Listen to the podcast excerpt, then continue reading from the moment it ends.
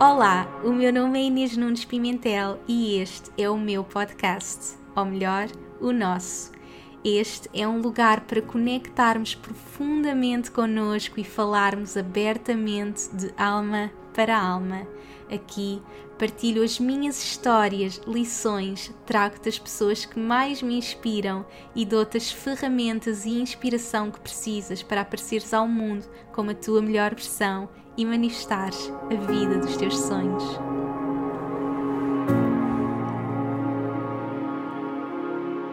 Olá a todos, sejam muito bem-vindos a mais um episódio. Espero que estejam bem por aqui, tudo ótimo, ainda com a Iris na barriga, à espera que ela chegue em tempo divino.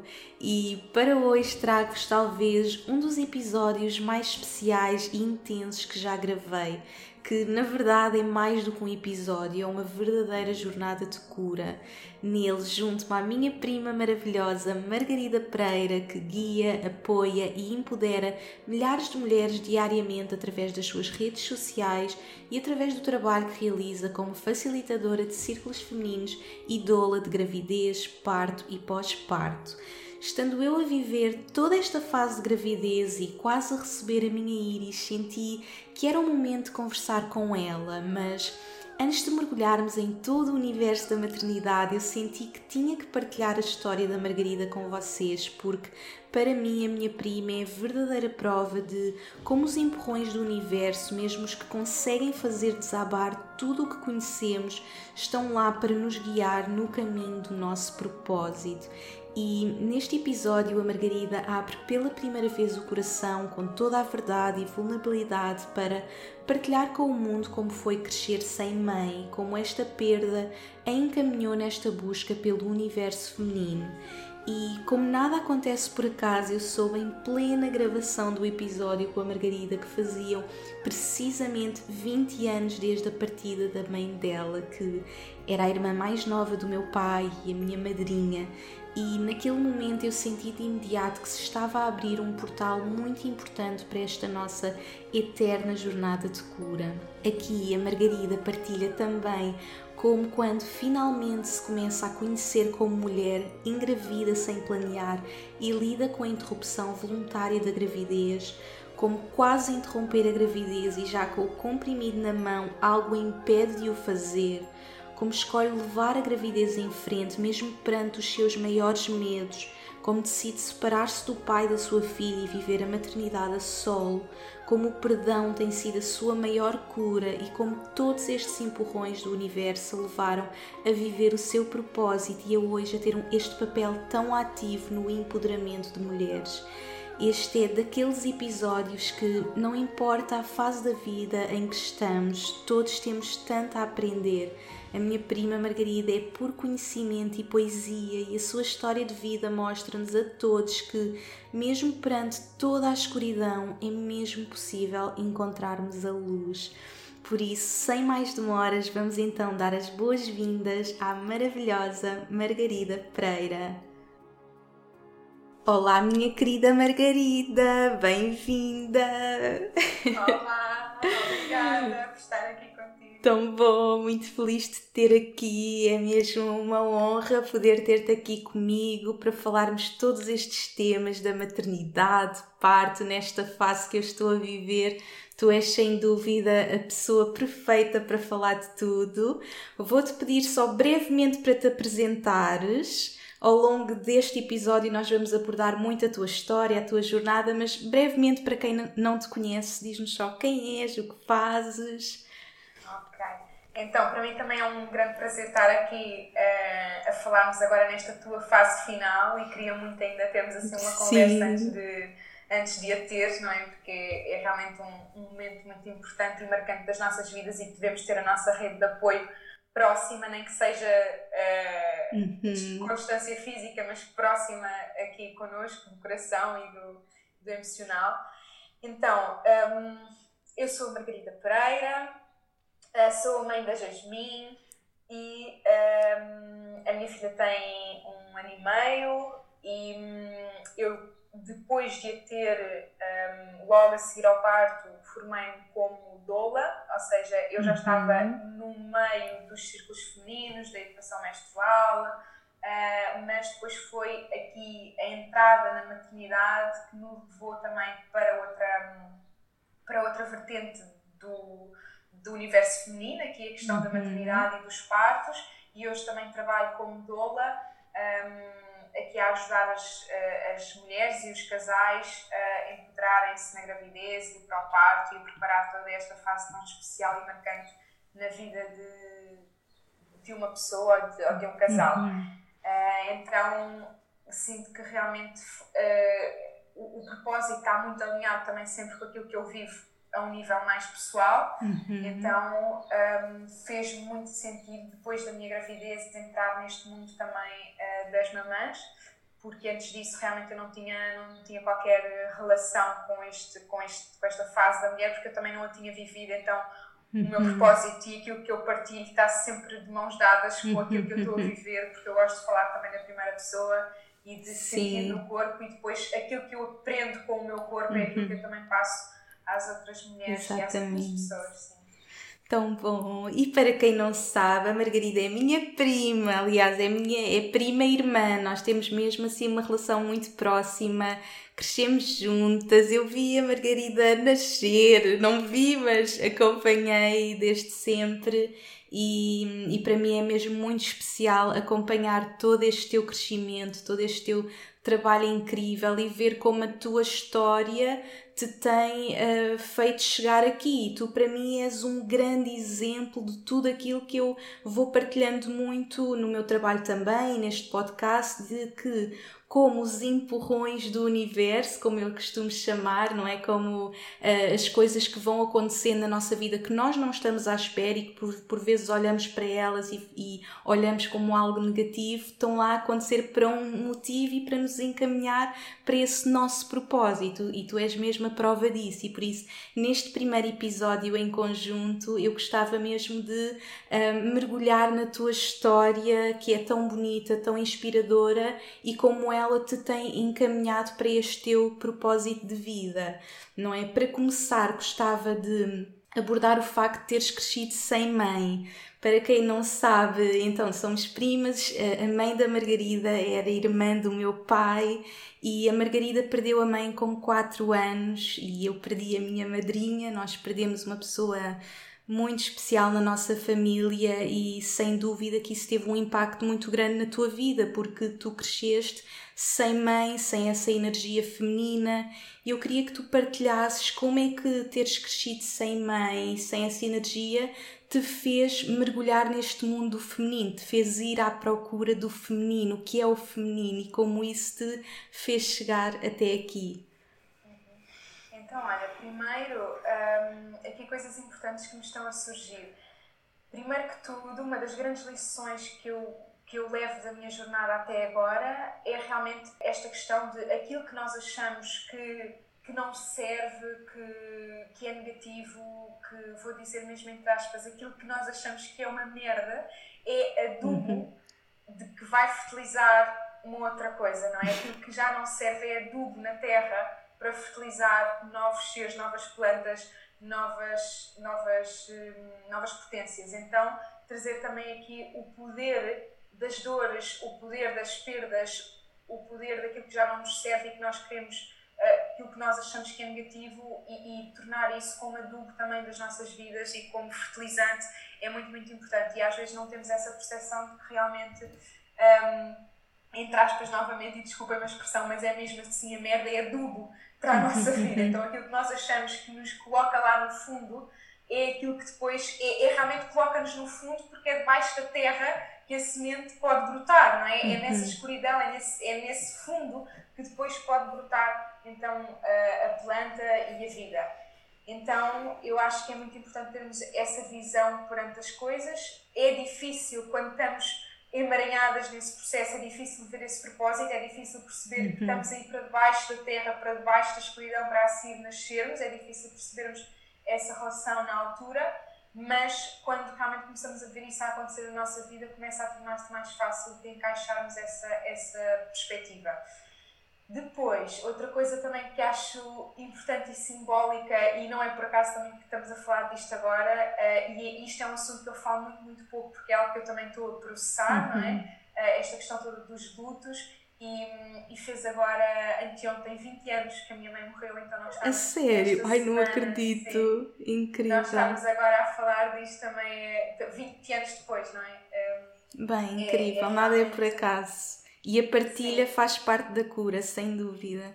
Sim, sim, sim, sim. Uh, então, eu, eu gosto muito de trabalhar aqui com estes três pilares que eu acredito que são os pilares da vida, que é uh, a vida, a morte e a sexualidade. A pessoa, uhum. quando sabe encarar a morte, sabe encarar a vida e vive melhor a sua sexualidade e sexualidade, digamos, prazer de viver, uh, êxtase estar num corpo, conexão com o corpo. Uh, então eu acho que estes são realmente os pilares e são pilares que são tabus, que as pessoas uhum. não, não querem ver o nascimento, não querem fazer os lutos da morte e reprimem a sua sexualidade. Então eu acredito que o que germina desta repressão não é assim tão saudável e é um pouco mais tóxico do que nós desejaríamos. Uh, então a minha vida também, o meu desenvolvimento pessoal também parte muito por encarar a morte que significa também encarar a vida, uma não vive sem a outra, e exaltar aqui a parte da sexualidade, que são os instintos mais naturais, que é a natureza em nós, que é aquilo que nós não controlamos e que é aquilo que nós temos medo de olhar e temos medo de sentir. Um, e como nós também vamos falar, temos medo de sentir o parto e anestesiamos, temos medo de sentir a morte e não queremos ver, temos medo de sentir o sexo e não. temos medo de sentir o prazer do corpo e, e renegando das mais diversas formas e uhum, sentimos culpadas por ele. Uh, então é aqui, há aqui coisas muito importantes e estruturais que a partir daqui, a partir destes três pilares, vida, morte e sexo, eu acho que nós resolvemos a, a totalidade das nossas questões. Sim. Sim. Existenciais. Então, uh, realmente, como, como, como eu dizia, é um assunto, uh, é um assunto que eu, que eu que eu abordo pouco assim nitidamente. Eu, uhum. eu, escrevo sobre muitas coisas no Instagram, mas nunca escrevi sobre a minha mãe especificamente, uhum. porque é algo que é um pouco mais fácil de falar aqui assim entre nós, mas publicar e escrever sobre isso é uhum. é realmente mais difícil, é um processo que eu ainda não cheguei lá. Um, e sinto que estou a caminhar uh, devagarinho também para isso, por isso é que me formei como doula de nascimento e também estou muito interessada nas doulas um, que acompanham o fim de vida. Então, é, que as doulas são, são mulheres também que acompanham que estas transições, não é? Uhum. Que apoiam os, os nascimentos ou as mortes e os processos emocionais e as transições um, que, que, estão inerentes a esse processo. Então, eu, eu, acredito que a doula também foi uma figura que eu conheci só depois, uh, só quando engravidei e realmente eu acho que todas as pessoas precisam de ser douladas, entre aspas, nestes, nestes processos, porque precisam de alguém que realmente é, é, alguém que está ali a apoiar, a amparar a agitação deste processo, não é? Quer sejam contrações para fazer nascer vida, quer seja lágrimas para, para processar um, uma, uma perda. Então, é, é, como é algo que já uhum. cria tanta agitação interna, é alguém que está cá fora a conter, a abraçar, a, a trazer uhum. os limites novamente do corpo àquela pessoa para que ela possa enraizar-se e, e, ficar mais presente. Então, isso é assim muito genericamente um, aquilo que uma doula faz, tanto seja de vida como de morte. E, e, realmente foi um processo importante para mim tornar eu também a minha própria doula nesse uhum. aspecto, não é? Uh, dessas, dessas transições. Realmente foi. Um, eu, eu entrei no mundo do, do sagrado feminino quando estava, e dos, e dos círculos de mulheres, quando estava muito desconectada daquilo que eu estava a estudar. Na altura estava a estudar Relações Internacionais, que era uma uhum. área que o meu pai queria muito que eu estudasse, e, uhum. e eu segui super uh, sem saber quem era e a ser quem, quem as pessoas à minha volta queriam que eu fosse, não é? Então eu segui por esse caminho, que uhum. na altura era o mais fácil. Depois houve ali um confronto tão grande com já não dá mais para não ser eu. Então, uh, não sei como, e agradeço muito à internet por nos permitir isto, mas comecei a seguir mulheres brasileiras uh, que, que, falavam de ciclos, porque no Brasil as mulheres estão um bocadinho mais à vontade com estas questões, uhum. que se ligavam ao, ao corpo e o corpo à natureza. Uh, que se juntavam entre elas, então eu achava aquilo uma coisa muito estranha e muito poderosa ao mesmo tempo. Uhum. E depois encontrei-se em Portugal e, e fui ao meu primeiro ciclo de mulheres, penso que foi em 2017. Fui ao meu primeiro ciclo de mulheres intencionalmente, não é? Uhum, De, uhum. de tomar essa decisão de uma forma intencional e de um lugar já consciente do que é que estava a começar. Uh, mas nunca associei isto à minha mãe, não é? Nunca associava. Um, eu sabia que era alguma coisa que estava lá longe por trabalhar algum dia, mas uh, quanto menos mexer, melhor, às vezes é assim. Sim. E, e então, nesse primeiro ciclo de mulheres que eu fui, depois, quando começo a ouvir a expressão da ferida materna, eu pensei, bem, ok, eu não vim para o sítio certo porque eu não quero falar sobre isto, isto não é para mim Sim. e eu nunca mais volto aqui. Estava ali um Uh, bloqueio ainda muito forte, não é? Então, eh, realmente foi um espelho que me trouxe uma consciência de que, ok, há aqui um bloqueio sobre um destes três pilares, não é? Que trabalha a morte e que se vai refletir na vida, um, e que eu preciso ter uma vida mais integral e mais, e mais empoderada. Uh, e aí foi assim um bocadinho começar, foi a primeira vez que eu comecei a falar disso em público, porque depois a morte, tal como o sexo, é, é, é um assunto tabu, Uhum, uhum. então eu também cresci com isso de uma forma muito fechada.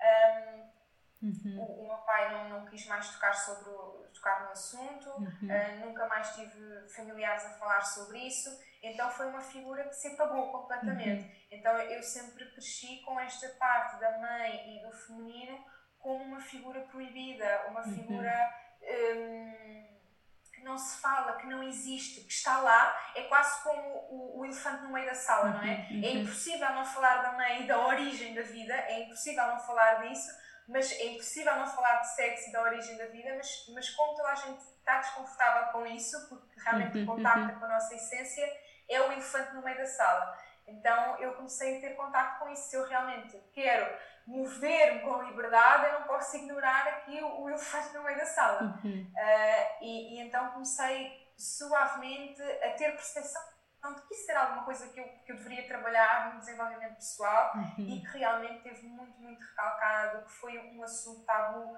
durante anos e anos e anos. Um, eh, aconteceu, a minha mãe morreu quando eu tinha acabado de fazer 5 anos, portanto eu fiz no final de abril e Uhum. foi lá está, no final de março eu fiz 5 anos e, e a meio de abril um, a minha mãe faleceu e realmente era um assunto, eu sempre tive muita vergonha de falar sobre isso, lá está, Uhum. porque a vergonha também esconde os medos, esconde aqui esta Uhum. culpa. ah, e, e então, como, como nunca foi falado, e é muito importante ah, as crianças terem as palavras organizadoras dos Uhum. adultos, porque a criança não se organiza por si própria, a criança não, não faz um match entre aquilo que acontece fora e aquilo que acontece dentro sozinha. Uhum. Então precisa de um adulto a organizar essa, essa estrutura, a dizer, olha, sentes-te assim, porque, sentes-te assim internamente porque alguma coisa aconteceu externamente, faz sentido, é válido, podes sentir. Então é muito importante a criança ter esta validação e ter esta organização e este apoio de alguém Uhum. que já tem uma estrutura emocional construída e que pode apoiar a construção Exatamente. também de uma criança. Uhum, uhum. Daí tão dificuldade- importante nós abordarmos o tema da morte com as crianças, que foi algo que eu por acaso falei no, num dos últimos podcasts, que abordei a questão da morte, que é muito importante porque de facto ficam ali bloqueios e, e torna-se um tema tabu que a pessoa não consegue resolver, não é? E não fazendo o luto, a pessoa não consegue avançar. E portanto, no teu caso, tu só conseguiste fazer isto muito mais tarde por ti. Sim, porque até então foi mesmo. E, e mesmo quando alguém por acaso tocava no assunto, por exemplo, a Uhum. minha avó paterna, que era muito ligada a mim, ah, houve um pontinho ou outro que ela tocava, mas eu sentia-me super desconfortável, ao ouvir falar sobre exato. isso. Eu ignorava. Uhum. Um, eu escondia, e, e isto são, são coisas que depois eu trago à memória e vejo como estava refletido, por exemplo, na escola, quando nós escrevemos com quem vivemos, naquelas fichinhas Sim, sim, de sim. inscrição, eu tinha sempre vergonha de escrever essas coisas, portanto, quando nós vamos aqui ah, ao trabalho com os pais, é quando nós realmente descobrimos muita coisa sobre nós. Nesta relação com os pais, espelha-se também a relação com companheiros, a relação com filhos. Portanto, a primeira relação que nós temos, que é a relação com a mãe e com o pai, Uhum. muito sobre as nossas relações no futuro, quer seja com amigos, com companheiros, companheiras, com os filhos. Então, por isso é que a maternidade é mais um, é mais um, um impulso para nós voltarmos a conectar com, com. Agora que eu sou mãe, então eu conectar-me com a figura da mãe, não é? Uhum. Ah, com a filha também em mim. com a maternidade que eu já vivi no papel de bebê e agora estou a viver no papel de mãe, mas o contexto é o mesmo. Então é muito, é, é muito interessante ver como os filhos espelham também o bebê dentro de nós. O bebê que eu fui está espelhado na filha que eu tenho à minha frente, porque estamos envolvidas da mesma sensibilidade, do mesmo contexto maternal, da mesma origem de vida, não é? Uh, então, para mim, foi realmente um assunto muito tabu esta questão da morte e do feminino. Uh, eu lembro-me que depois também, como, como, houve coisas que eu experienciei um pouco mais sozinha, eu tinha vergonha uh, de ir comprar sutiãs, ia comprá-los sozinha. Um, comecei a desbloquear um bocadinho a vergonha de pedir pensos higiênicos ao meu pai quando, quando foi o início da menstruação, uhum. por exemplo. E tudo isto me mostrou realmente estes, estes bloqueios que várias mulheres têm. Quando eu comecei a perceber que uh, aquilo que eu sinto, muitas de nós também sentimos, uhum.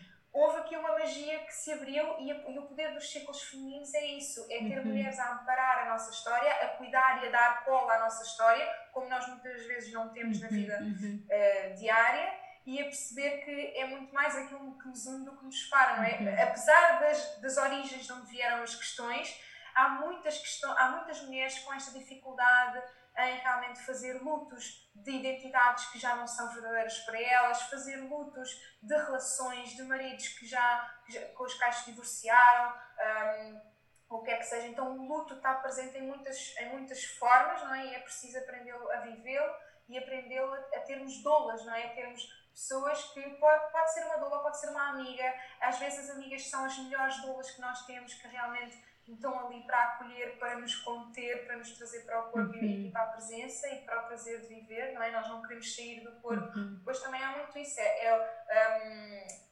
o, o, impulso subconsciente de morte, que é quando alguma coisa acontece, eu quero sair daqui, eu quero ir para outro lugar, a vida não é, não é segura, nada disto faz sentido, eu quero, quero morrer, não é? Às vezes há mesmo uhum. esta, há, uhum. em mulheres e em homens que, que, que se deparam com estas questões, um, às vezes há mesmo esse, esse, impulso de eu quero ir para outro sítio melhor do que este que é a vida, não é? Mas depois uhum. temos de ter alguém que nos traz outra vez aqui para o prazer de viver, para o corpo, para a terra e perceber como este também pode ser um lugar seguro.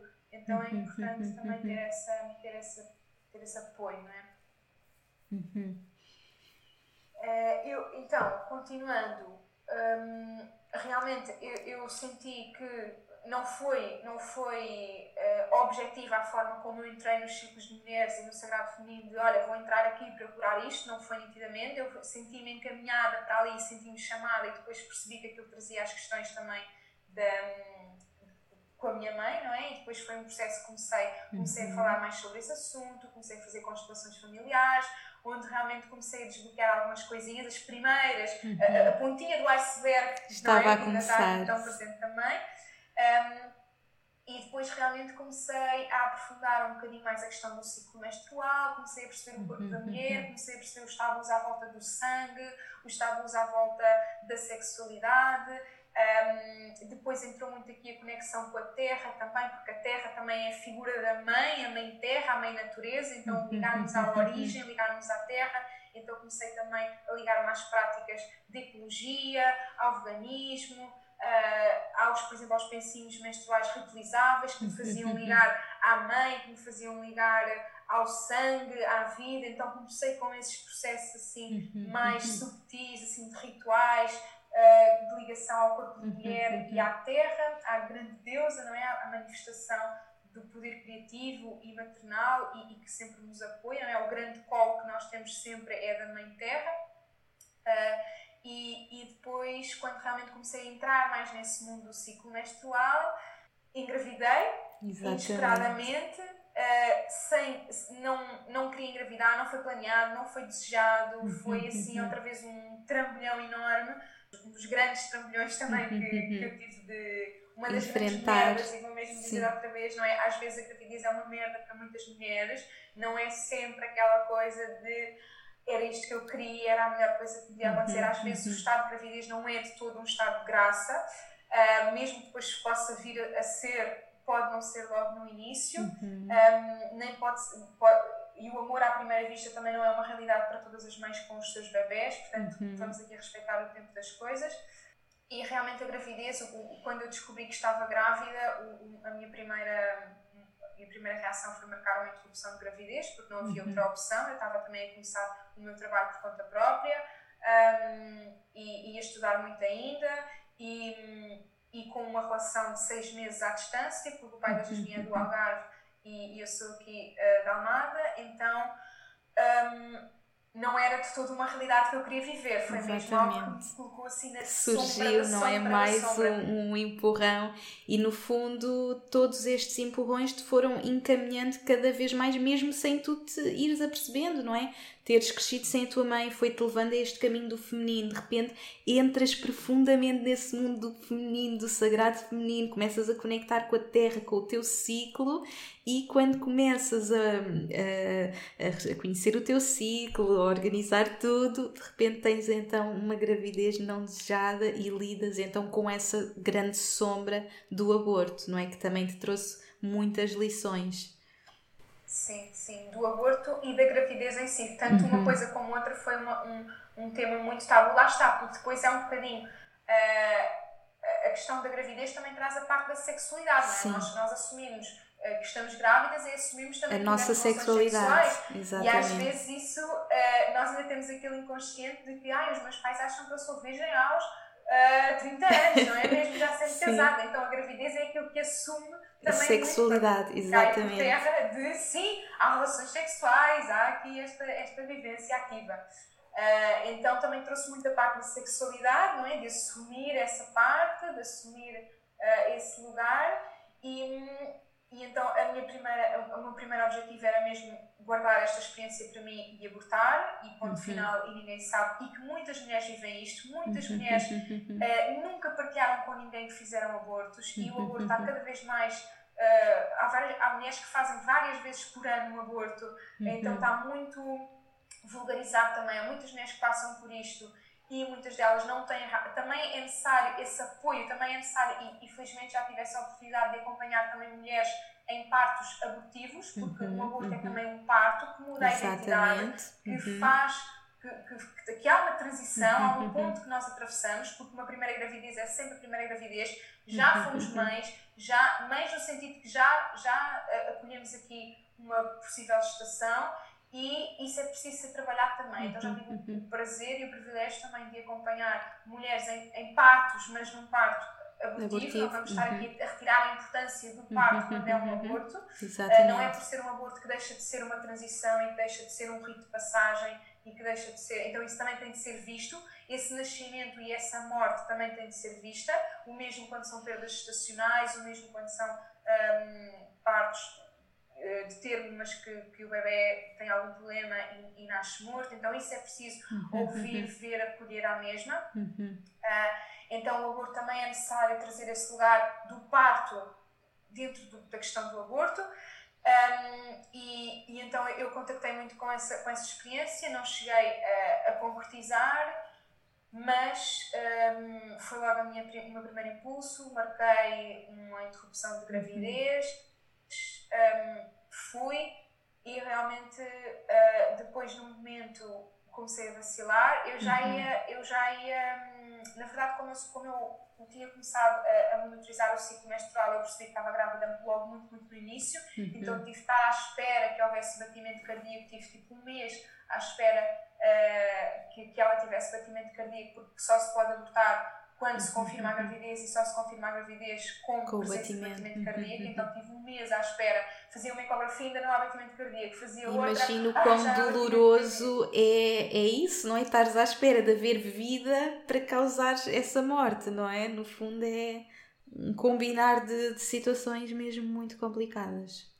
Sim, porque na verdade não é inócuo para o corpo então nós não vamos estar a querer fazer sem evidência específica que há gravidez e, neste caso, eh, perante o hospital, uhum. a única evidência é um batimento cardíaco uhum. presente. Uhum. Então tive de estar à espera e esse mês de espera, se, se, se, eu pudesse ser feito logo, eu fazia logo, eu não tinha dúvidas nenhumas. Se eu pudesse interromper logo, eu interrompia logo. Uhum. Mas como não pude interromper logo, fiz uma ecografia, não havia batimento, mas já havia, já havia a vesícula uh, estacional, então isso não era suficiente porque no relatório só havia parece haver uma vesícula, então eu já tinha a certeza que estava grávida devido à temperatura, devido a tudo mais, eu já tinha a certeza que estava grávida, o teste também de urina dava gravidez, mas não é suficiente para, perante um hospital, então tive de estar realmente esse mês à espera de esse mês à espera da confirmação. E quando tive a confirmação, ok, finalmente vou poder avançar, mas na verdade já tinha estado um mês a viver uma gravidez, não é? Até às uhum. seis semanas, uh, já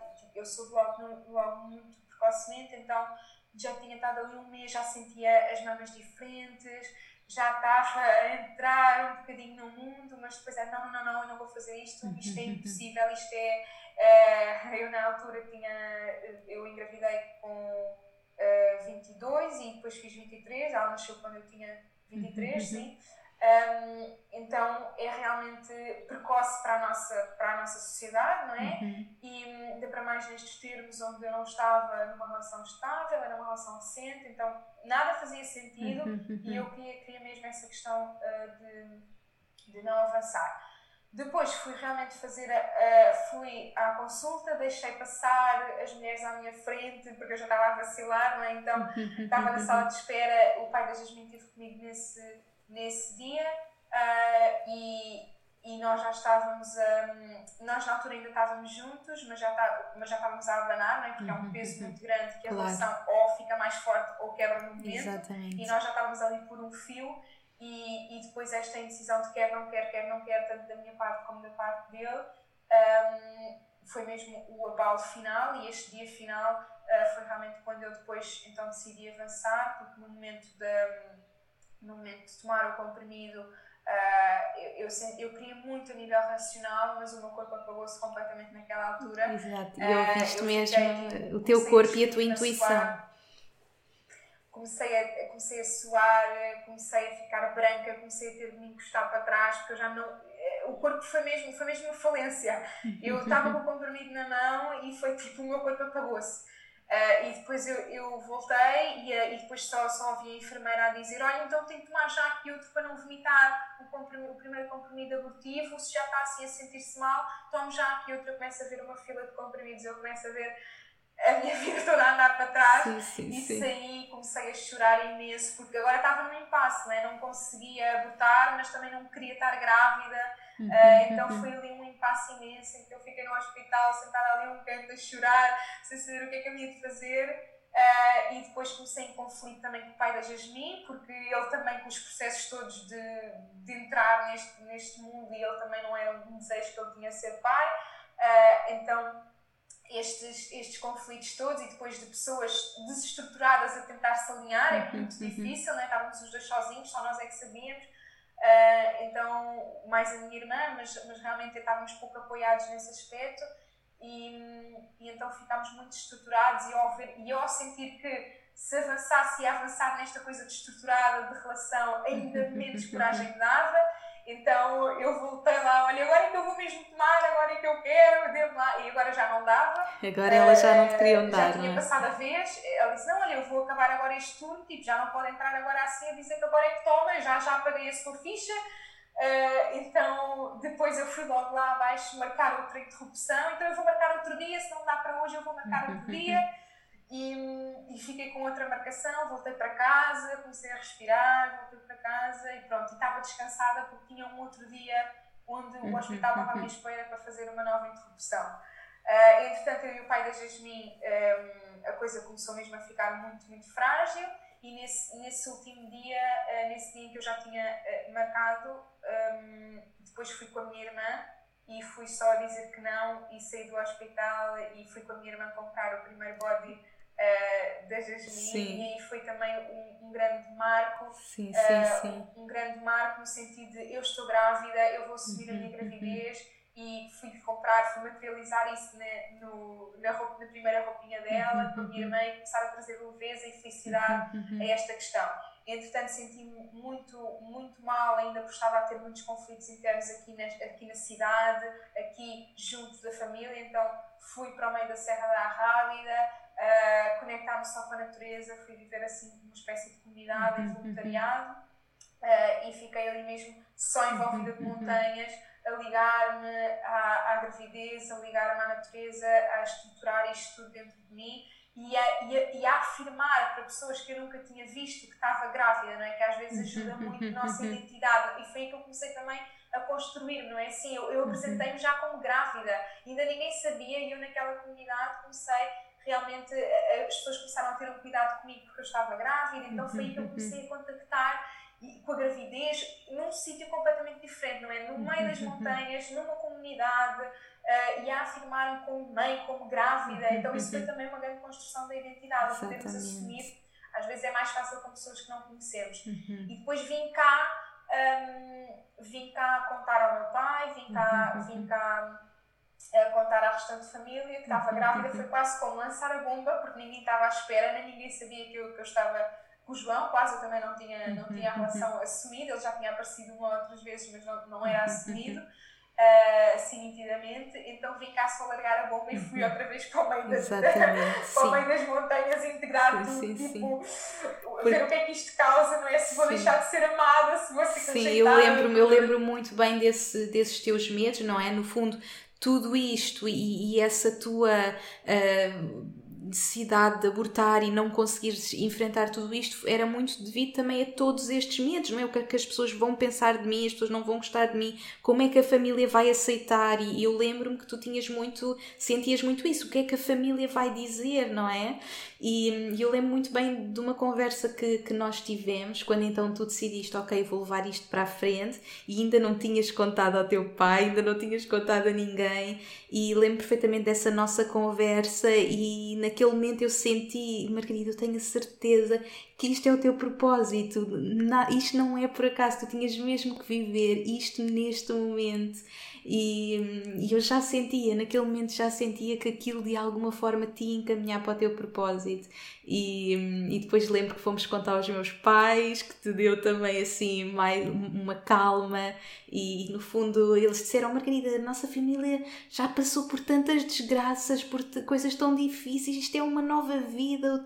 O, o teu pai vai-te apoiar, a família vai-te toda apoiar. E eu sinto que aquilo deu-te a força para saberes que não estavas sozinha e que a família te ia ajudar, não é? E, sim, portanto. Sim. Os teus pais foram uh, os primeiros a saber antes de, antes de eu ir para, para a comunidade, antes de eu ir para a uhum, Rávida, uh, eh, quando estivemos juntos e, e contámos, eu também estava com muito receio, comecei por dizer isso, que ia, uhum. que ia sair, que ia assim para o meio da natureza, porque estava grávida. uh, então, foi, e depois também os teus pais me deram muito esse apoio enquanto eu estava lá, enquanto eu, eu disse que vinha cá contar à restante família. Uhum. E, e foi realmente um apoio também importante de pessoas que já tinham experiência, pessoas que nos conhecem, já trazer outra vez aqui esta ancestralidade, é? trazer aqui este colo uh, que, que, nos pode amparar, então foi realmente importante também essa, essa presença e tiveram, tiveram realmente muito, muito presentes, não foi? Uhum, nessa, uhum nessa parte tão bom estar a, a reviver. A reviver, tão bom, mas é, é sem dúvida é... incrível. E depois de tudo isto, então tu assumes esta maternidade e aqui lidas com, com novo, todo um, um novo mundo, não é? Contaste à família, contaste a, tuas, a todas as pessoas, assumiste como mãe, mas realmente tu acabaste por assumir tudo isto sozinha, não é? E era um ponto que eu também queria abordar porque uh, eu no, no último podcast que partilhei falei muito sobre a minha experiência de gravidez e como foi importante para mim ter vivido tudo isto com o Danny, ou seja, viver em conjunto foi algo que me ajudou bastante, mas de facto nem sempre é assim. E tu acabaste por viver tudo isto sozinha, não é? Porque depois, com tudo isto, vocês acabaram por um, se uh, separar, não é? E tu viveste, no fundo, a gravidez sozinha e foi um total empoderamento para ti, enquanto mulher, viveres isto sozinha e hoje seres mãe um, uh, eh, sozinha, não é? Tens o apoio do pai, mas foi algo que tu assumiste uh, sozinha. O que é que podes partilhar dessa experiência para mulheres que, que estejam na mesma situação a viver uma, uma gravidez sozinhas, uma maternidade sozinhas? Como, é, o que é que isso te trouxe? Que lições é que essa experiência também te trouxe? Sim, então eu, eu acho que é muito importante nós termos momentos em que assentamos realmente e que fazemos alguma coisa que nos traz um marco e que nos, que nos ajuda. Fazemos, passamos para o material algo que estabelecemos uhum. emocionalmente e que estabelecemos também racionalmente. Então eu senti que houve dois momentos muito importantes na minha jornada como mãe um, solteira, não é? Como assumir que, que não tenho estou a viver isto sem, sem, sem uhum. companheiro ou sem o pai presente, ou tão presente como é o normal. Um, na verdade, na verdade ele continua um pouco à distância, não é? vem, cá, vem cá estar com as Jasmine, mas, a base dele é, é no Algarve. Uh, e, e então eu tive dois grandes momentos. O primeiro momento foi realmente quando eu vou a segunda vez à, à segunda marcação de interrupção e saio de lá e, e lembro perfeitamente de pegar no telemóvel e mandar uma mensagem a dizer vamos ser pais, eu vou seguir com gravidez. Então eu senti mesmo que foi eu decidi e vou comunicar-lhe. Então aqui já não existe a questão conjunta, já não uhum. existe, foi onde eu senti que isto foi uma decisão minha. Uh, isto não foi uma decisão a dois. Claro que já tinha sido muito debatida, tinha vindo comigo a primeira tentativa de interrupção, mas neste momento em que eu vou sozinha, em que a minha irmã está também a apoiar-me, mas eu vou como mulher, não é, sozinha e pego o telemóvel e comunico, não é, dou-lhe essa, dou essa, essa, mando-lhe uma mensagem dizer vou seguir e depois ele responde, ok, tens a certeza, é isso, e eu já sem dúvidas nenhumas é isto. E depois uhum. a partir daí, uh, depois nem partilhei com ele, um, acho, a, a, felicidade de comprar a primeira roupinha já não, não foi com ele, não é? nesse caso foi com a minha irmã. Uh, e depois, na verdade, eu tive de fazer um grande, grande processo também de, de luto desta relação, porque uh, lá está, um filho em comum é algo muito forte uhum. e, um, e realmente eu também sinto que as mulheres, quando as mulheres. Um, não é que eu concordo com isto, mas eu sinto que às vezes o que acontece. As mulheres às vezes já se sentem pertencentes a um homem, ou seja, uhum. já já é difícil às vezes reconhecerem a sua, individualidade, a sua uhum. individualidade e só se conhecem como mulher de, ou seja, por uhum. referência a um homem. Uh, e eu senti muito, muito isso na gravidez, que era uh, eu agora, por ter, eu, por ter um filho na barriga daquele homem, eu não posso estar com mais ninguém, é quase como se tivesse a bandeirinha daquele homem no meu corpo, uhum, e uhum. às vezes isso funciona com a aliança uh, em algumas mulheres, ou seja, não tem essa liberdade, não tem essa questão de eu sou um ser individual. Uhum, uhum. então eu tinha isso muito destruturado, porque eu sentia que depois, se ele não era pai, eu também não podia ser mãe, ou uhum. seja, eu para ser mãe tinha de ser por referência a um pai às vezes as mulheres, para se sentirem mulher, têm de ser por referência a um homem e daí a importância das relações em muitas mulheres não se conseguem ver sozinhas, têm de ter sempre um relacionamento, têm de ter sempre alguém para que faça referência à, à sua, à, ao, seu, ao, ao seu ser, não é? Então a uhum, individualidade também é muito importante, mas aí foi realmente foi um grande abanão porque eu tinha mesmo uh, enraizada em mim que eu agora não posso estar com ninguém, não posso olhar para mais ninguém porque eu tenho a bandeirinha daquele homem no meu corpo e isso irritava muito, não é? Eu senti-me pertencente daquele homem só por estar a grávida dele e e isso era, era um, um querido não querer. Às vezes eu só desejava que ela viesse cá para fora para eu não ter no meu corpo uma parte, para eu não ter dentro de mim uma uhum. parte de uma relação que eu já não queria, não é? de um homem que eu já não uhum. queria. E depois até é engraçado que eu manifestei mesmo coisas dele no meu corpo durante a gravidez. Ele tinha alergia a determinados alimentos e eu comecei a ter alergia sim, sim, mesmo, aos mesmos alimentos porque estava com Jasmine cá dentro e quando ela nasceu eu deixei Ai, que engraçado. Então eu estava mesmo sim, sim. a vivê-lo e eu não queria. Sim, eu até dizia, porra, até as tuas alergias eu já tenho. uh, então, uh, depois quando ela nasceu foi também um alívio nesse sentido. O parto dela foi também um, um libertar. Um, libertar, sim, porque para todos os efeitos é uma energia que está dentro de nós e uma energia que também é uhum, pertencente uhum, de uma Exatamente. outra pessoa. Uhum. Uh, então, depois desse momento em que eu, em que eu lhe comuniquei por mensagem que ia avançar. Foi um momento importante em que eu assumi a pé juntos esta parte e depois foi todo um processo de luta, ainda com muita revolta, ainda com muito controle. Ele está com alguém, ele não está com alguém, uhum. uh, mas ele não pode estar com ninguém porque é o pai da Jasmine e a Jasmine ainda não nasceu e eu estou grávida. E depois comecei a meter muito na vida dele, a ver as coisas e, e pessoas que se aproximavam dele e depois eu dizia, mas eu estou grávida dele, não sabes, tipo, então assim mesmo tipo obsessiva.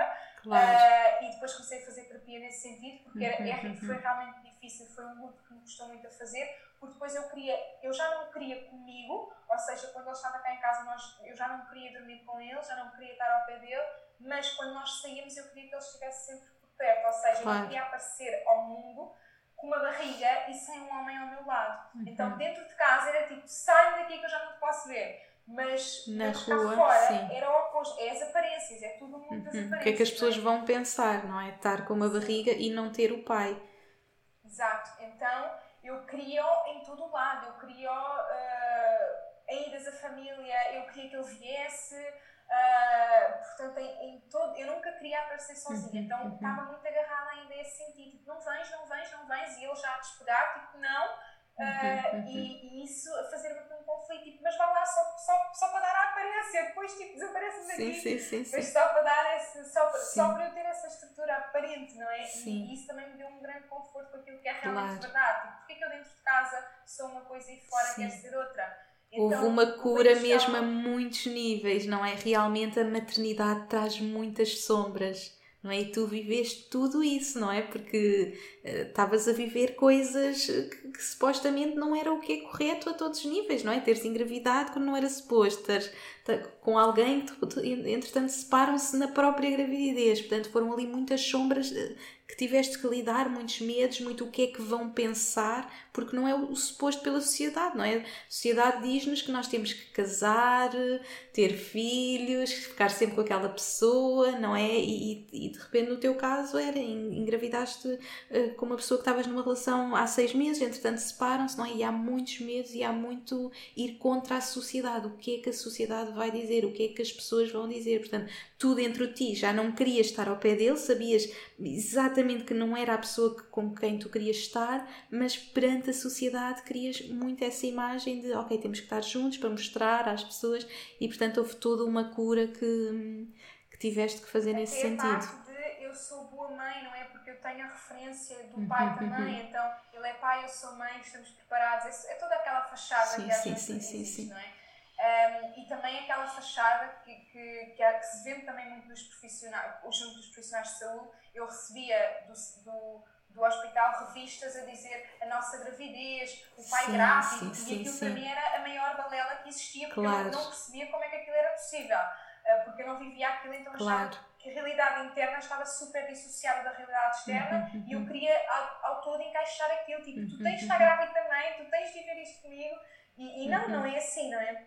Uh, não, não tem de ser assim. Mas na verdade eu contactei com, com, com, a base de tudo, que é a questão familiar, e estava a reproduzir outra vez a minha desorganização familiar. Ou uhum. seja, eu nunca, nunca hum, vivi um, tranquila com a organização familiar que eu tive enquanto, enquanto era uhum. criança, não é? A questão de perder uma mãe, ficar só o pai e duas filhas, depois entrar uma outra mulher, essa outra mulher companheira do meu pai também já vinha divorciada e com uma filha, então isto nunca me foi explicado e isto uh, para mim era uma grande confusão que eu tinha muita vergonha de partilhar, eu só queria tipo, ter uma família normal uhum. como as outras pessoas, uhum. não é? Uhum. De, é mãe, pai e os filhos. Uhum. E, e se para mim já era difícil perceber que não há aquela figura da mãe, então aquela figura de que vem outra pessoa e vem também com uma filha de outro relacionamento e depois eu tenho de dizer que vivo com o pai, com a irmã, com a companheira do pai, com a filha da companheira do pai.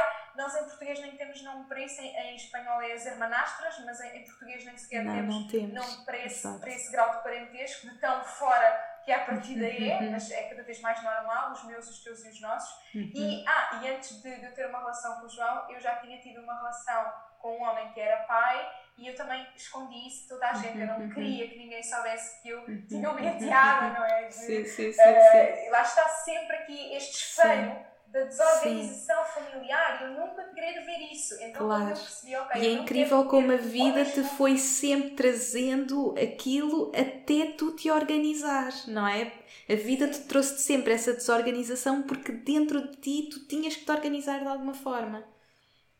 Sim. A organização não é externa, é interna, não é? Nós podemos estar numa família super organizada a viver com a avó, com a tia com a irmanastra, com quem quiser, porque a organização é interna. Exatamente. E, e, eu, sempre nessa desorganização, estava a projetar isso fora para eu contactar com isso. Então, uh, depois eu gostava muito, muito desse homem, ele era pai, mas. Uh, então, na minha realidade interna eu conseguia gerir isso, apesar de ter sempre alguns conflitos, mas mostrar, não, tipo, mostrar, lá está, exatamente isso outra vez, e o que é que vão pensar, não é? E isto uhum. em idades uh, um bocadinho precoces para aquilo que também é normal. Eu, quando estava quando tinha 19 anos, então ter uma, ter uma, ter uma enteada aos 19 anos sim, não é sim, mais sim, comum. Sim.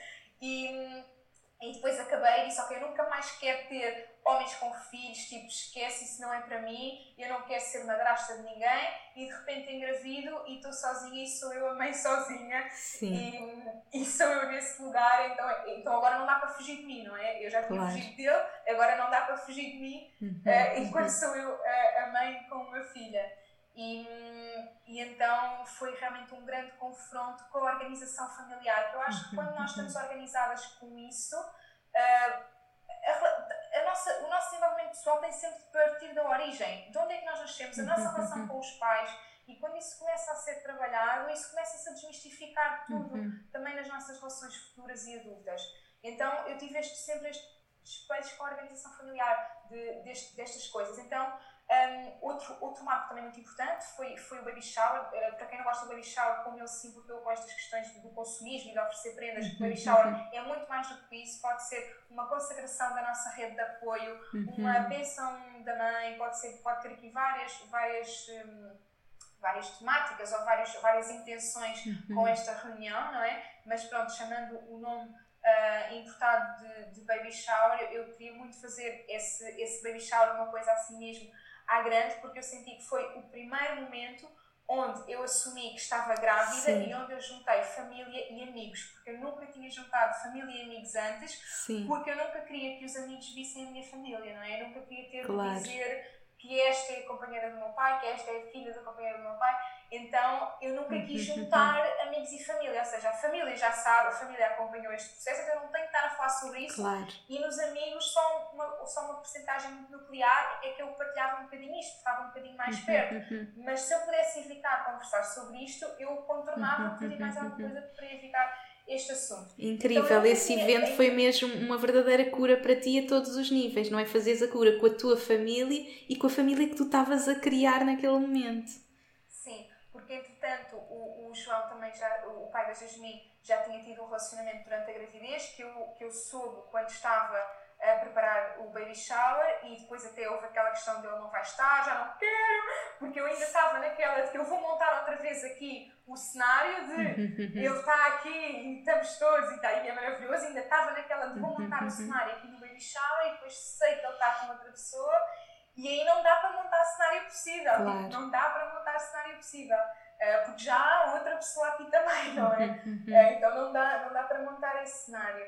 Então, Shower foi mesmo o sítio em que eu juntei família e amigos pela primeira vez, uh, sem essa questão de, de, de, mascarar, de olha, vou fingir que afinal tenho uma família normal desde sempre, normal pai, mãe e filhos, como nós, como nós conhecemos.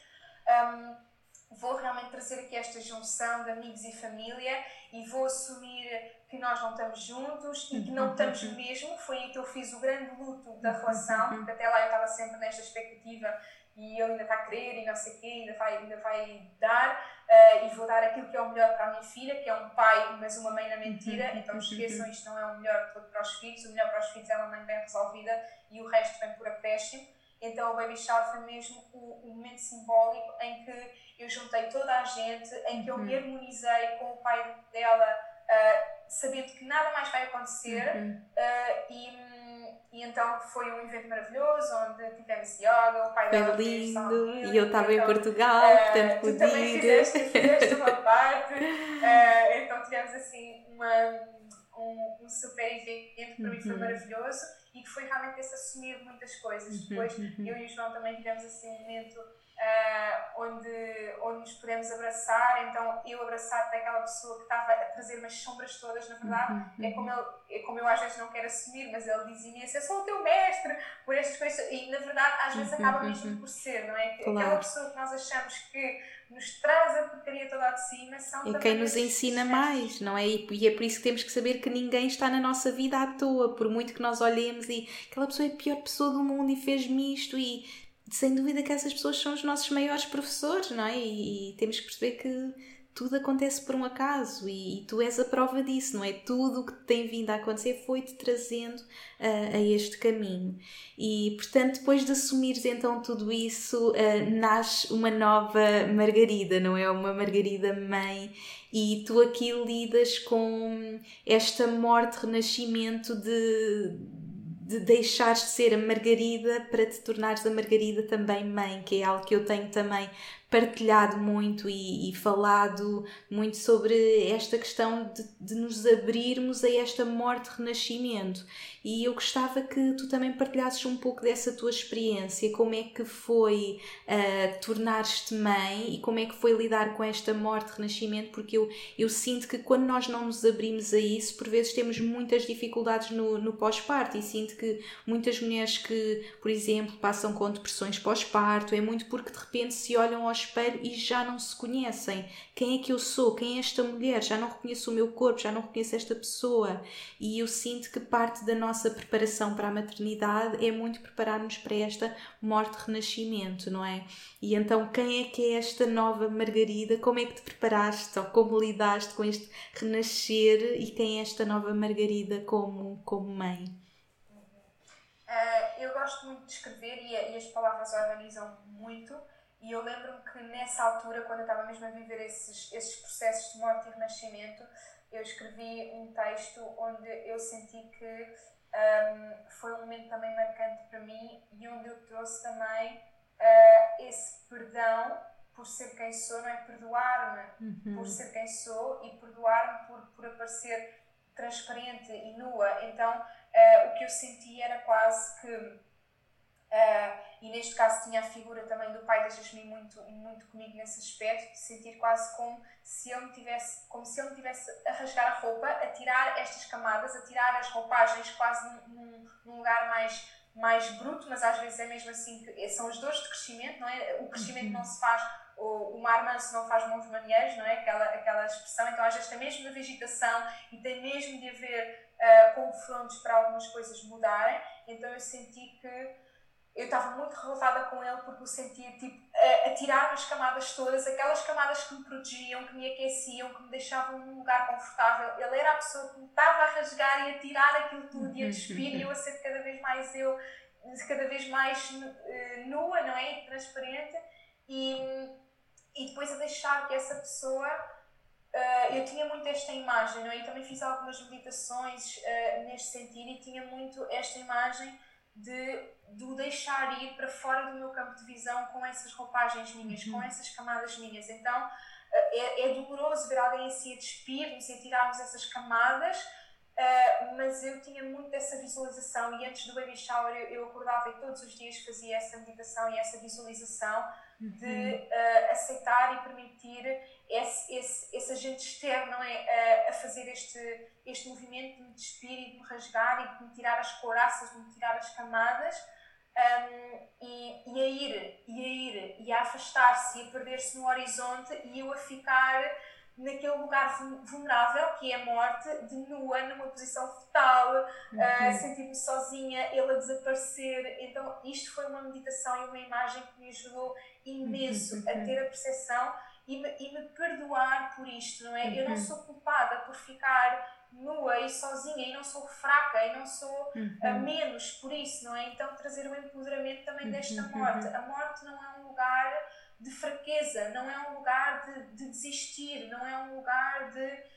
É uma rendição, mas num sentido mais de magnitude, num sentido de, de morrer para renascer. Ninguém renasce se não deixa cair aquilo que já não serve, não é? Então eu tinha muito, muito essa imagem de me perdoar uh, a mim por estar vulnerável e de me perdoar por estar crua e nua e de o uhum. perdoar por ele me rasgar, tirar umas roupas e desaparecer com elas na linha do horizonte, não é? Uhum. Então um, foi um mútuo perdão e só com esse trabalho muito. Eu, eu aí foi, foi quando senti que estava mais à beira de uma depressão, foi quando eh, eu já eu queria tantas coraças, mas já não aguentava mais, então tive mesmo de fazer esse perdão com ele que me estava a retirar isso de, do campo de visão e comigo que estava a ficar nua e sozinha e e e a enterrar-me debaixo da terra para voltar a renascer. Então, esse perdão foi fundamental. Eu perdoá-lo por ele me retirar as coraças e perdoar-me a mim por ficar uhum, mais uhum. vulnerável. E isso não é fraqueza,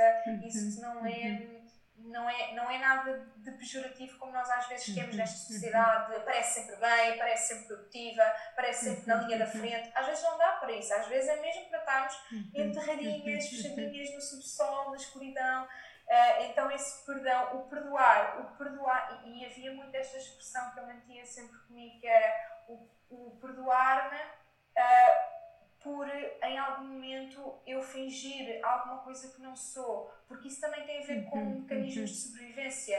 Eu perdoar-me por algum momento eu ter ficado cheia de, de camadas e cheia de coraças e, uhum. e eu quase que, que, não me perdoava por isso, não é? Por essa claro. mentirosa que escondia a família que tinha, por essa mentirosa uhum. que mostrava uma coisa que não era de, de, do parceiro e da gravidez. Então eu perdoar-me por isso uhum. também. O perdão é, é, é, é, um trabalho incrível e tão importante mesmo.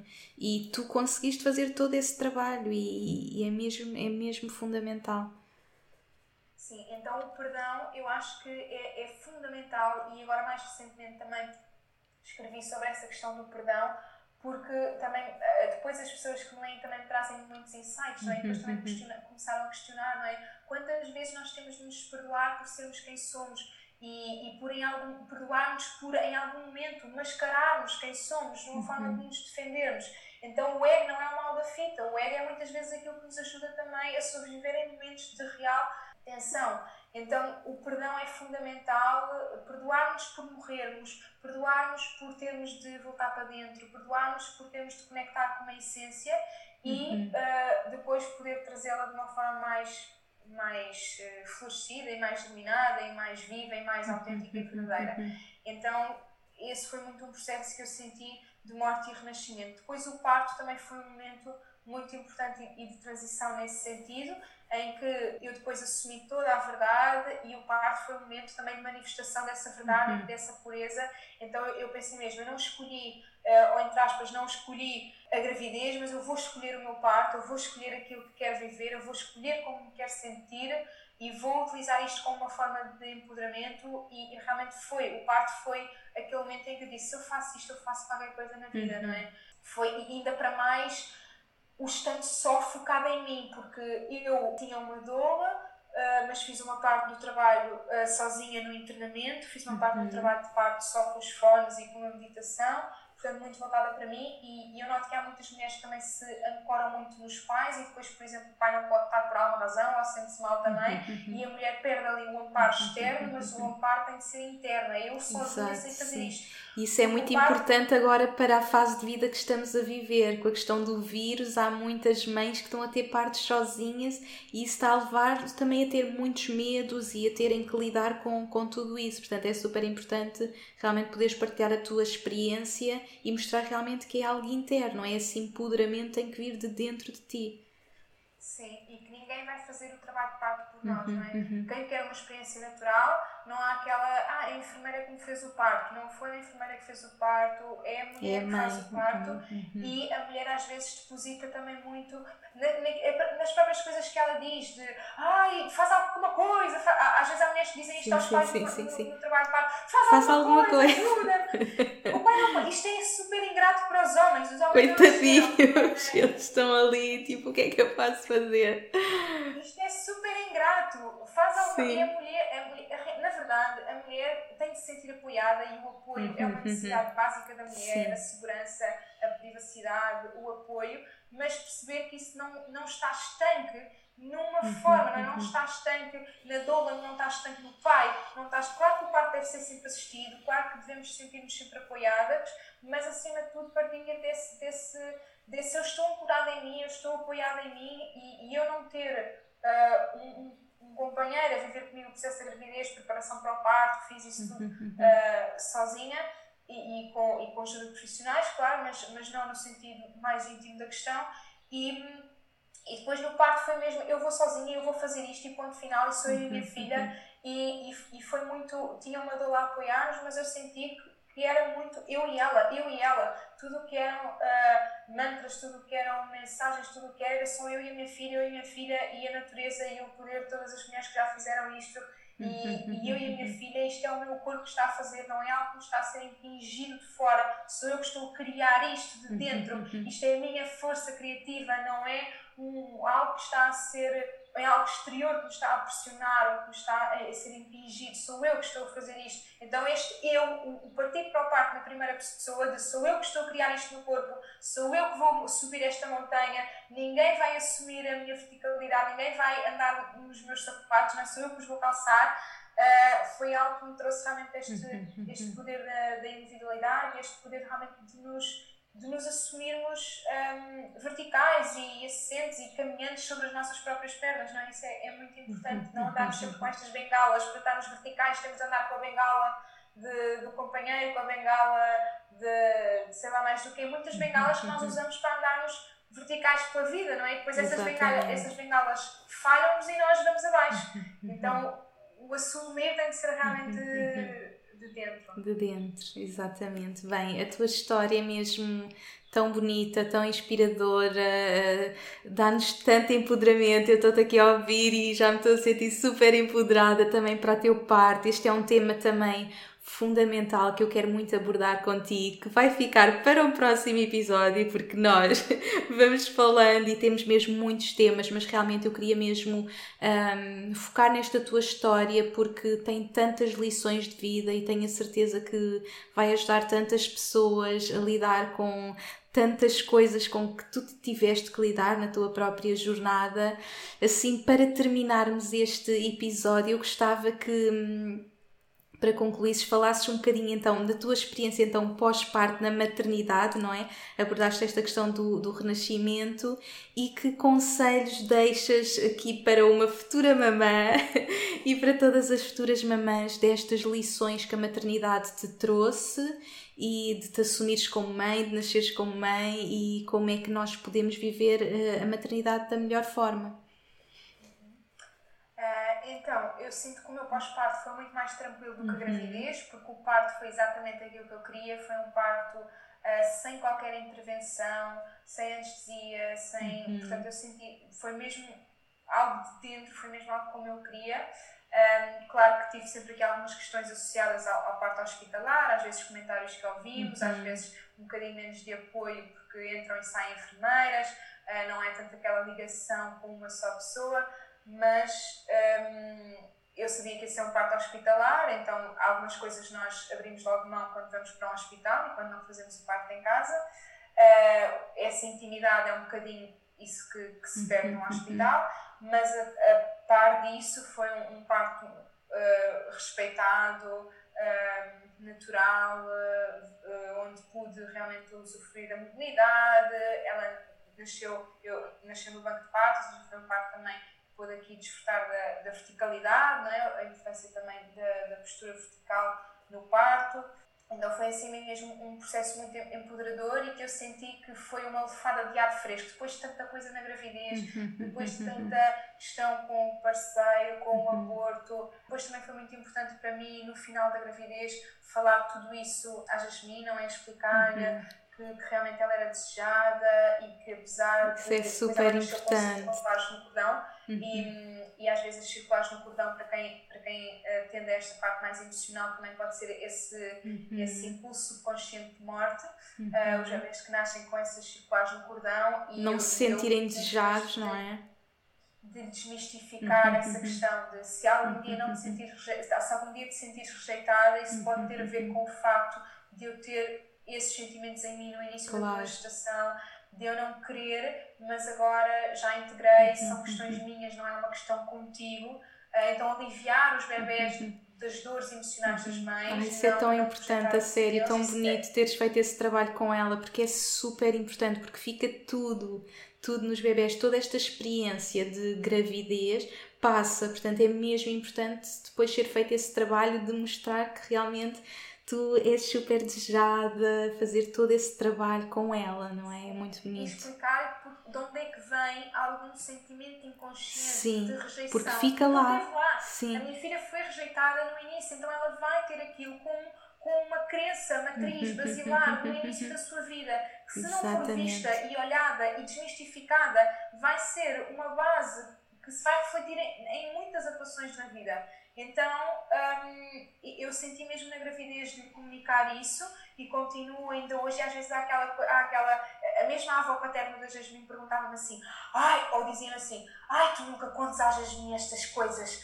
nunca contas sim, à Jasmine sim, as questões com o teu Mas pai, e, com, com, com, o pai dela e com, sim, e com o aborto, e eu não, é exatamente o oposto. Eu, claro, porque tu viveste isso também na tua infância, não é? Tu viveste os tabus, o não falar sobre as coisas e viste o que isso afetou no teu crescimento, no teu desenvolvimento pessoal, nas feridas que tu tinhas dentro de ti que tiveste Portanto, tu és como mãe, estás a fazer um trabalho mesmo tão bonito com a Jasmine. Por isso é que o trabalho também é nosso, né? a uhum. maternidade traz uma autocura muito profunda, Sim. porque lá está, estamos a, ao criar uma relação com o filho, estamos a, estamos a restabelecer a relação connosco mesmos como uhum, filhos e uhum. com os nossos pais, então uhum, traz aqui muita, é, é muito aquela ideia de quando abraçamos o nosso filho, abraçamos a nossa criança interior uh, e quando assumimos o nosso papel de mãe, estamos também a trazer as nossas feridas da linhagem materna e da, e da maternidade e, da, e do início de vida, então eu sinto que é mesmo importante eu comunicar isso e logo na gravidez quando eu comecei a restabelecer com isso e permitir chorar também nesses assuntos e, e, e, dizer de onde é que isso vem. Se tu te sentires rejeitada em algum momento foi porque a tua gestação começou assim. Mas olha, eu, eu organizo a, uh, a psique dela, eu organizo e, e faço um, claro. um match entre o que ela sente e o que ela viveu e isso é válido. Mas olha, já pode, podes não te basear nisso porque isso tem uma explicação e já, já, já está ultrapassado. Isso não era sobre ti. Uh, então, desmistificar e, e, depois o pós-parto foi muito mais. Claro que vem todas as questões do pós-parto, da privação de sono, que é horrível, do também viver isto uh, um bocadinho mais sozinha, não é? as noites sozinha com uma criança, Uh, que acorda e que mama infinitamente. Então, no pós-parto foi mais as questões físicas, mas foi um alívio a nível emocional. emocional. O parto foi Sim. mesmo de está cá fora, aconteceu, uhum, limpei uhum. muita coisa e agora vêm questões mais, mais práticas de logística, uhum. mas o aliviar essa questão emocional, lá está, a maioria das coisas são dores emocionais. A maioria dos partos traumáticos deve-se a dores emocionais, as depressões, as depressões pós-parto são através aqui as, as dores emocionais então, quando nós temos uhum. higiene emocional, uhum. bem, a vida fica assim com Sim. outro brilho. Daí a importância de todo o trabalho emocional que, é, que eu estou sempre a referir que é tão importante fazermos nesta fase, não é? E principalmente durante a fase de gravidez. E tu fizeste tudo isso e, e foi uma gravidez difícil e isso permitiu-te viver um pós-parto muito mais em paz e hoje viveres nesta verdade com a Jasmine, nesse crescimento em conjunto, não é? Como mãe, mas também conheceres-te a ti como esta nova Margarida, com tanta coisa já resolvida que a maternidade te permitiu fazer, não é? Com toda essa cura e hoje poderes levar isso a tantas mulheres e é mesmo um orgulho imenso poder acompanhar-te, poder acompanhar todo este crescimento e foi mesmo especial, a sério, ter-te aqui hoje, falarmos de tudo isto, uh, acompanhar uh, como tua prima este crescimento e ver de fora tudo o que estás a construir e hoje apoiares tantas mulheres com base na tua história e realmente és a prova de que todas estas coisas que nos vão acontecendo, não é? estas dificuldades, um, nos estão a encaminhar para um caminho e hoje estás mesmo a fazer a diferença na vida de muitas mulheres e tenho muito orgulho em ti. Minha querida, obrigada mesmo por toda a tua partilha. Foi mesmo um episódio muito especial ter-te aqui, foi mesmo mágico. E nós ainda vamos continuar a conversa, vamos mergulhar um pouco mais neste tema do parto, principalmente, que é algo que eu estou prestes a viver. Mas para este episódio, realmente eu queria mesmo focar nesta tua história de vida, porque é uma inspiração e tenho a certeza que está a empoderar muitas mulheres que nos estão a ouvir neste momento, por isso só te posso agradecer. Para quem quer acompanhar a Margarida, sigam-na no Instagram, não é? Arroba Margarida Roque Pereira, exatamente, que a Margarida partilha muita coisa maravilhosa, está sempre a responder a dúvidas, faz um acompanhamento incrível mesmo e eu continuo aqui a acompanhar sempre de perto e muito obrigada mesmo. Foi mágico, maravilhoso e, e é incrível ver-te a crescer como mulher e como profissional e ver-te a juntar realmente um, a tua vida e este teu crescimento com o teu trabalho e, e ver como usas a tua história para apoiar e empoderar tantas mulheres. És um orgulho. Obrigada, Inês. Eu acredito que é mesmo só assim. O nosso serviço à humanidade é nós curarmos a nós próprios e essa cura ser uhum. também aquilo que oferecemos ao outro como um gatilho para que ele se possa também curar e uma humanidade mais saudável, não é? Para todos. Exatamente. E realmente, como dizias, assim, tipo, última dica para, para mamães seria uhum. mesmo procurarem essa verticalidade, essa individualidade esse reencontro consigo mesmas, uhum. porque é, aquilo, é o melhor que podem oferecer a um, a um filho. É, uhum. É, é, muito aquela ideia, a melhor, a melhor herança que se pode deixar é, é a resolução interna, não é? Nós uhum, estarmos, uhum. estarmos resolvidas connosco e não passarmos os nossos Exatamente para os nossos filhos. E organizarmos a nós uhum, e, e, aos, e aos filhos. É tão importante, e, sim. Isso vai de encontro a. apoio. Isso vai de encontro a muito do que eu partilho, que é nós temos que estar bem para dar o nosso melhor aos outros, não é? E muitas vezes na maternidade eu acredito, e é algo com que eu vou lidar agora, em que nós nos esquecemos de nós e achamos, não, eu tenho é que fazer pelo meu filho, mas a verdade é que nós temos que estar bem connosco, nós temos que cuidar de nós, nós temos que estar bem mentalmente, emocionalmente, fisicamente, e só dessa forma é que nós podemos realmente ser as melhores mães do mundo, não é? E poder realmente estar ali para apoiar e guiar aquele novo ser. Portanto, acho que esse é mesmo assim o melhor conselho que podes deixar a todas as mamãs é fazerem mesmo esse trabalho interno, porque só estando bem connosco é que nós podemos criar esta nova humanidade com todo o amor. Por isso, muito obrigada, minha querida. Obrigada, Foi tão bom. Um beijinho grande a todos. Obrigada, obrigada por nos ouvirem e até ao próximo episódio. Beijinhos.